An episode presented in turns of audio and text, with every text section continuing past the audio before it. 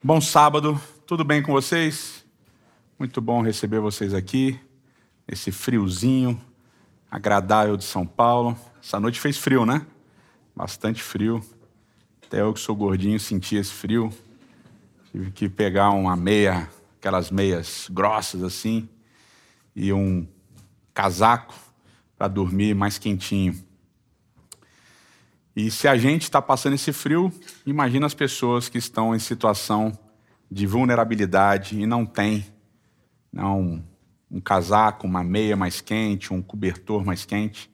E é por isso que a gente pede para vocês, e a gente pede também para aqueles que estão em casa, que, se puderem, ajudem o Instituto Sementes. O Instituto Sementes é, faz um trabalho muito bonito, muito relevante com as pessoas em situação de vulnerabilidade. Então, se você puder, a gente aceita doações aqui. Se você está longe e quiser doar para o Instituto Sementes, as informações vão estar tá em algum lugar aí da descrição do vídeo. O pessoal fala aqui, aqui, eu nunca sei, então é, espera que vai aparecer no vídeo em algum lugar para vocês. A gente está na série de Jonas, um título muito interessante, O Peixe e o Verme. E eu acho que eu vou colocar mais palavras com R, porque realça esse meu R carioca, que é o R correto inclusive. E o S paulista é o S correto, inclusive. Né? Mas, enfim, esse é um outro assunto. Não vamos trazer agora a pauta, né? Mas o peixe, o verme, falando sobre Jonas. E a gente viu, Jonas é um profeta peculiar, é um profeta único, um profeta que recebe o chamado de Deus, a ordem de Deus para cumprir a missão, e ele diz não, e ele foge, e ele vai embora e ele resolve se esconder de Deus, como se isso fosse possível. Ele desce né, é, nas profundezas ali do barco, depois jogado na água. Ele prefere ser jogado na água do que cumprir a missão de Deus. E Deus fala assim: não, morrer você não vai, porque eu tenho uma missão para você. E Deus manda um grande peixe que engole é, Jonas. E a gente viu que engolir é um, é um verbo muito negativo na Bíblia hebraica. E depois de uma oração estranha, em que Jonas não se arrepende, não pede perdão, etc, etc. A gente tem também Jonas sendo vomitado na terra seca e a ideia de ser vomitado também, como vocês podem imaginar, não é uma ideia boa ao longo de toda a Bíblia. Então, existe essa moldura é, no, no capítulo 2, né, que mostra que o processo todo de Jonas ali é um processo negativo. A oração é uma oração negativa, o processo todo ali é realmente negativo que está acontecendo. Mas Deus é o Deus das segundas chances, né? E ele dá para Jonas uma segunda chance, ele dá para Jonas uma nova oportunidade. E aqui é interessante, porque assim que Jonas é vomitado, Deus aparece de novo para Jonas. Né? Depois que Jonas fugiu, Deus ficou em silêncio, não falou mais com ele. Mas depois que Jonas foi vomitado na, na terra seca, Deus aparece novamente e dá uma ordem para Jonas, a mesma ordem. Ah, Jonas, levanta, o verbo cum, vai, o verbo ralar, e clama e fala o verbo cará. Então ele repete os mesmos três verbos que ele falou no início lá em Jonas capítulo 1, o que é extremamente curioso. E é uma discussão muito interessante, e a gente não tem como esgotar essa discussão aqui num, num sermão de sábado de manhã, mas é uma discussão muito interessante porque parece muitas vezes que os profetas não têm uma certa liberdade que a gente imagina que eles tenham. Né? Basicamente, Deus fala, você vai fazer isso e o profeta tem que obedecer. Né? E vocês podem lembrar, por exemplo, da história de Balaão. É, Deus fala assim: ah, você quer ir lá falar? Tá bom, você pode ir, mas você vai falar só o que eu mandar. E aí o rei quer que Balaão amaldiçoe o povo e Balaão só abençoa o povo e fica uma situação bem interessante ali. E aqui com Jonas é a mesma coisa. Deus fala: você vai para Nínive. Jonas diz: não, eu não vou. Foge prefere morrer do que para Nínive, Deus fala: não, morrer você não vai, você vai para Nínive, assim como eu falei, você vai ter que ir para Nínive, e Jonas acaba indo. E diz o texto bíblico lá em Jonas capítulo 3, que Jonas foi. E é interessante aqui, que eu queria salientar, é que tem uma repetição de uma ideia que já apareceu lá no capítulo 1, que diz assim: ó, Jonas, vá à grande cidade de Nínive e pregue contra ela a mensagem que eu darei. Jonas obedeceu a palavra do Senhor e foi para Nínive. Então, finalmente, ele obedece. E diz no verso 3: era uma cidade muito grande, sendo necessário três dias para percorrê-la. E aqui a tradução não faz jus ao texto hebraico, porque no texto hebraico aparece dizendo que Nínive era uma cidade grande, uma Ir Gedolá, Lelohim, para Deus, ou seja, era uma cidade grande para Deus. Então a tradução seria basicamente o um entendimento aqui dessa fala era uma cidade grande e importante para Deus, era uma cidade importante para Deus. É, e aqui vem um, uma coisa importante para a gente entender. Deus se importa com cidades e com pessoas que nós nos importamos, não nos importamos. Então, uma cidade violenta, uma cidade perversa, uma cidade que oprimia o povo de Israel, que cobrava impostos do povo de Israel, tributos, conhecida, uma cidade e um povo conhecido pela sua violência, Deus se importa com aquela cidade. Né? A gente não se importa com certas cidades. Né? É muito legal quando tem esses filmes meio apocalípticos, que a primeira cidade a ser destruída é sempre São Francisco. Né? A Golden Gate, eles sempre são. Por quê? Porque a são Francisco, a cidade das drogas, da perversão sexual, etc. E, tal. e os cristãos não ligam muito para isso. São Francisco realmente é ruim. Então, para os cristãos, né, não, São Francisco é a cidade devassa e tal. Então, a gente não, mas Deus se importa. Deus se importa. E Deus manda Jonas para uma cidade, digamos, como São Francisco, né? para pregar. E Jonas não quer ir. Jonas prefere morrer, mas agora ele obedece, ele vai. E a pregação de Jonas é interessante. Diz o texto bíblico aqui que a cidade era uma cidade que demorava três dias para percorrer. Isso talvez tenha uma discussão aqui importante que a gente possa fazer, que é a seguinte: Nínive, segundo os arqueólogos, tinha uma extensão não muito grande, de talvez cerca de um quilômetro e meio. Ou seja, falar que demorava três dias para percorrer talvez seja um preciosismo, um exagero. Então, alguns teólogos vão dizer que essa ideia de três dias é para fazer um paralelo com o tempo que Jonas passou dentro do peixe. Então, Jonas ficou três dias dentro do peixe, logo Jonas vai demorar três dias para pregar em Nínive. Ok? Um paralelo. Já outros teólogos vão dizer que Nínive, é, que Jonas vai pregar na grande Nínive. Tá? Então Nínive estava lá, mas tinham quatro cidades em volta, ali numa distância razoável dos seus 12 quilômetros uma da outra. E muitas vezes o rei de uma dessas cidades, ou o governante de uma dessas cidades, cuidava das outras cidades. Tá? Então, seria tipo Grande São Paulo, né? Você vai pregar em São Paulo, não é só São Paulo, você vai pregar em Osasco, Carapicuíba, Itacoaxetuba, Guarulhos e tal, ok? Itacoaxetuba é um nome bonito. Então, você tem essa ideia, essas duas ideias, e qual das duas é, tanto faz. O fato é que Jonas não leva três dias pregando. Olha o que diz o texto bíblico. Verso 4: Jonas entrou na cidade e a percorreu durante um dia proclamando: daqui a 40 dias Nínive será destruída. Então Jonas não gasta os três dias. Ele vai e prega em um dia. E ele prega uma mensagem curta, muito curta. Em 40 dias, Nínive será destruída. Isso daí dá o quê? Cinco segundos? 40 dias, Nínive será destruída. Cinco segundos de sermão. Era para ele gastar três dias, ele gasta um. Então, final de semana de oração com Deus. Não, não tem, é só um primeiro dia. Ele fez um sermão, não teve apelo, não teve música no final. Ele falou 40 dias e Nínive será destruída. Cinco segundos de sermão. E qual foi a reação da galera com cinco segundos de sermão em um dia de pregação? Verso 5 diz: Os ninivitas creram em Deus, proclamaram jejum, e todos eles, do maior ao menor, vestiram-se de pano de saco. Então os ninivitas creram num sermão de cinco segundos. Creram em Deus. E a palavra aqui para crer é a palavra aman, da onde vem a palavra que a gente usa até o dia de hoje nas nossas orações, quando a gente fala amém. Amém é uma palavra que vem de aman. Outra palavra que vem de aman, que vocês já aprenderam, porque a gente já falou dela esse ano aqui, é a palavra emuná, que significa fé.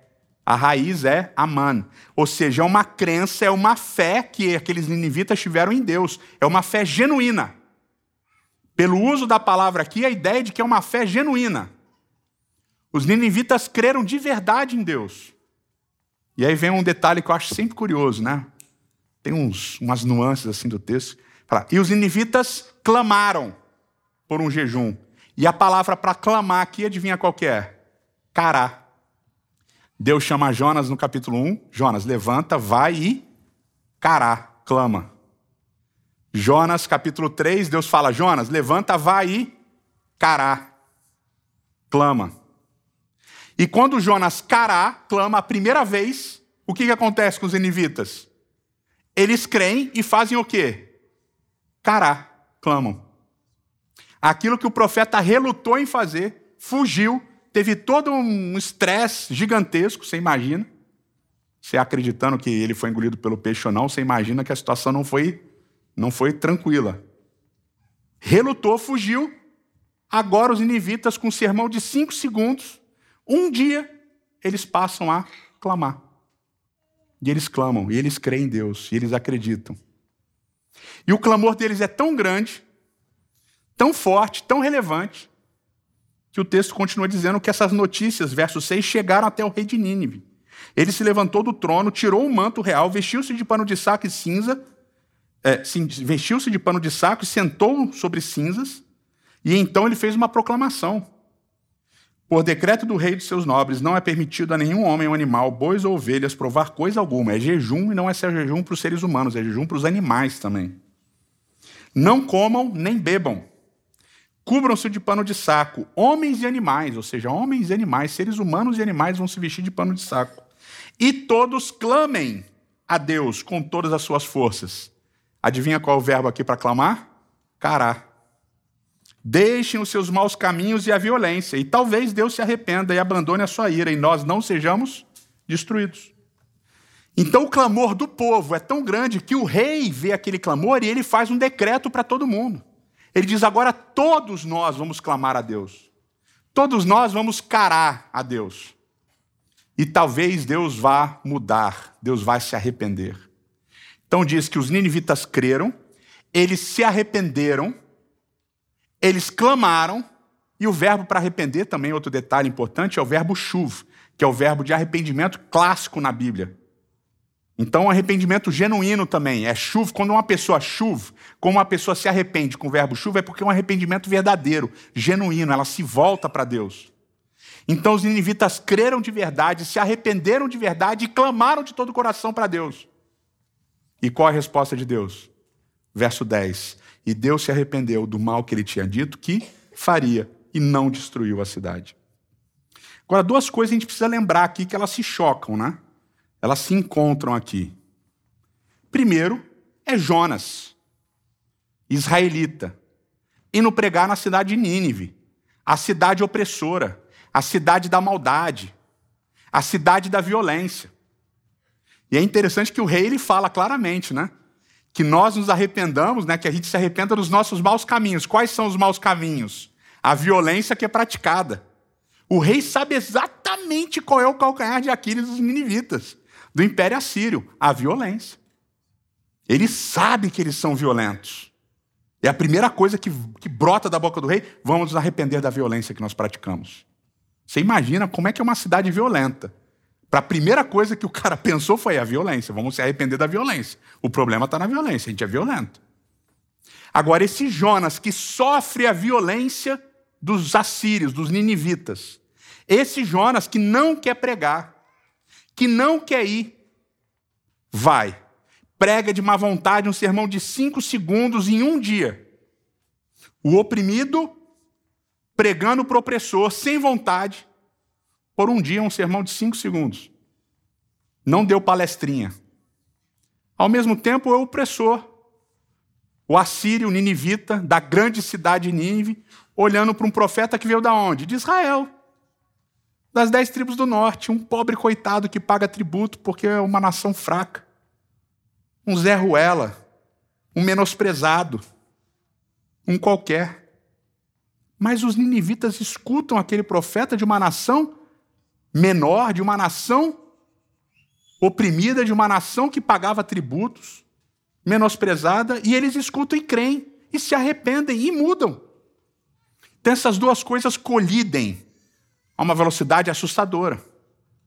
E se o texto de Jonas terminasse no capítulo 3, verso 10, seria perfeito, seria uma história revolucionária. O profeta de um povo pequeno, do povo de Deus, seria quase um Davi Golias, né? Um pequeno vai pregar para a grande cidade de Nínive, prega um sermão, sem apelo, sem nada, cinco segundos de sermão. Um dia eram para ser três, ele pregou em um dia e todo mundo se arrependeu. Foi um bairro, não foi um grupo de pessoas, foi a cidade inteira. O rei da cidade fez um decreto. O cara mais bem sucedido da Bíblia inteira. Eu gosto de pensar em Jeremias. Jeremias passou anos pregando. Vou nem falar de Noé, né? Segundo a tradição, diz que ele pregou um monte de anos lá, não funcionou nada. Nem a família dele no final, enfim. Isso é outro assunto também. Mas se imagina Jeremias. O cara pregou sermões lindos, rebuscados, grandes. Deus pediu para ele é, atuar, para ele exemplificar aqueles sermões, ou seja, Jonas não só, Jeremias não só pregava, Jeremias ele transformava aquele sermão em uma prática. Então ele dormiu não sei quantos dias de um lado, num tijolo, depois dormiu não sei quanto de outro lado, cozinhou comida em fezes, tudo para ilustrar o sermão que ele estava fazendo. E no final terminou preso. Ninguém ouviu. Jeremias pregava, o pessoal não estava nem aí. Israel, é Judá, povo de Deus. Ninguém ouviu Jeremias. Agora, Jonas, um qualquer, indo para Nínive para cinco segundos, toda a cidade se converte, até o rei se converte. Terminava aqui, Jonas seria lembrado por todos como um dos grandes profetas de toda a história da Bíblia. O mais bem-sucedido, o que transformou uma cidade pagã inteira com um dia de pregação de cinco segundos. Mas o sermão não termina aí, né? E esse é um do sermão, não, o livro de Jonas, né? O livro de Jonas não termina aí. Diz lá, Jonas capítulo 4. Jonas, porém, ficou profundamente descontente com isso e enfureceu-se. Eu fiz uma tradução aqui desse verso para passar a, a, o exato sentimento né, que o narrador quer mostrar para a gente. E descontente ficou Jonas. Um grande mal começou a queimar nele. A ideia de ficar irado é basicamente um grande mal começou a queimar nele. Então a ira é como se fosse um fogo que queima dentro de você. E esse fogo começou a queimar dentro de Jonas. E aí Jonas orou. Aquela oração bonita do capítulo 2, agora é uma outra oração. Diz assim: Senhor, não foi isso que eu disse quando estava ainda em casa? Foi por isso que me apressei em fugir para Tarsis. Eu sabia que tu és um Deus misericordioso e compassivo, muito paciente, cheio de amor, e que prometes castigar, mas depois te arrependes. Agora, Senhor, tira a minha vida, eu imploro, porque para mim é melhor morrer do que viver. E o Senhor lhe respondeu: Você tem alguma razão para essa fúria? o verso 5, Jonas saiu e sentou-se num lugar ao leste da cidade. A ira queima dentro de Jonas. E qual é o motivo da ira de Jonas? Qual é o motivo da ira de Jonas? Deus é compassivo, longânimo, tardio em irar-se, amoroso, perdoa a iniquidade. Deus é misericordioso, ele é gracioso. E Jonas fica irado com isso. Jonas fica extremamente irado, queima dentro dele. Senhor, não foi por isso que eu fugi para Tarsis? Não foi por isso que eu não te obedeci, porque eu sabia que o Senhor é assim. Eu sabia que o Senhor fala que vai destruir, mas no final você é bonzinho, se arrepende, muda tudo. Eu sabia. Senhor, me deixa morrer, por favor. Eu prefiro morrer do que aceitar essa tua misericórdia. Senhor, eu prefiro morrer do que aceitar essa tua misericórdia. Agora para para pensar. Ele já tinha tentado morrer. Deus fala assim: Jonas, vai para Nínive. Ele foge. Vem a tempestade e fala assim: me joga no mar. O que, que ele está dizendo? Um mar no meio de uma tempestade. O que ele está dizendo para a galera? Eu prefiro morrer do que lidar com Deus. E com o que especificamente que ele prefere morrer do que lidar com Deus? Com a misericórdia de Deus. Eu prefiro morrer do que lidar com a sua misericórdia. Por isso que eu pedi para ser jogado no mar, você não me deixou morrer. Então agora, por favor, me deixa morrer, porque eu não aguento a tua misericórdia. Eu não aguento a tua misericórdia, é demais para mim. Vai perdoar a cidade toda. Vai perdoar esses bandos de desgraçado ninivita, opressores, perversos, maldosos. Como que o Senhor vai fazer isso? Me deixa morrer, eu prefiro morrer. O Senhor é bonzinho demais. Me deixa morrer. A ira queima dentro de Jonas. E adivinha que paralelo tem entre Jonas e um outro personagem da Bíblia? Jonas fica irado. Hará. Hará. Jonas fica irado. E aí, quando Deus fala com Jonas, Deus fala assim: haralar. Basicamente, essa tua ira. Para Jonas, Deus fala: é bom que você sinta essa ira, essa tua ira, é bom que você sinta essa tua ira. Vocês lembram de outro personagem que fica irado e Deus aparece e fala: é bom que você fique assim irado, isso é legal? Vocês lembram quem é? Caim. Lembra que tem um sacrifício, Deus aceita o sacrifício de Abel, mas não aceita o de Caim. Caim ficou o quê? Irado. Só que aí tem uma diferença. No episódio de Jonas, é Jonas que procura o diálogo com Deus. No episódio de Caim, é Deus que vem falar com Caim. Deus fala: Caim, por que você está irado? Por que você está com essa tua ira? E repete essa expressão: hará, lar. Por que você está com essa tua ira? É justa essa tua ira? E a gente sabe que Caim ignora Deus, né? E Jonas, depois que Deus fala aqui, Jonas, é de bom tom essa tua ira? O que, que Jonas faz? Não responde, ele vai. Então Caim não responde para Deus, Jonas não responde para Deus. Os dois estão irados com o quê? Com a ação de Deus com o outro. Jonas está preocupado com a misericórdia de Deus com os ninivitas e Caim estava preocupado com o relacionamento de Abel com Deus. Ambos não aceitam o relacionamento que o outro tem com Deus. Ambos querem controlar a maneira como Deus se relaciona com os outros. E eu acho o caso de Jonas tremendamente pesado, que Jonas fala assim: Senhor, eu não aceito a tua misericórdia com eles. Caim nem chega a falar isso, mas Jonas fala: Eu não aceito a tua misericórdia com eles. Eu não aceito que o Senhor seja bom com eles. Eu não aceito. E tem aqui um embate entre a justiça e a graça, entre a justiça e a misericórdia. Jonas é o cara da justiça. Senhor, eles merecem morrer. Senhor, eles merecem ser destruídos. Senhor, eles são perversos, eles são violentos, eles são maus. Eles não seguem os teus mandamentos. São pagãos. Mata eles, Senhor. E aí, Deus, é justo isso daí? É bom para você ficar com essa ira toda aí queimando dentro de você? Deus atua com misericórdia e graça. E Jonas e Caim não aceitam porque eles querem manipular a maneira como Deus age. Eles querem decidir como Deus tem que agir.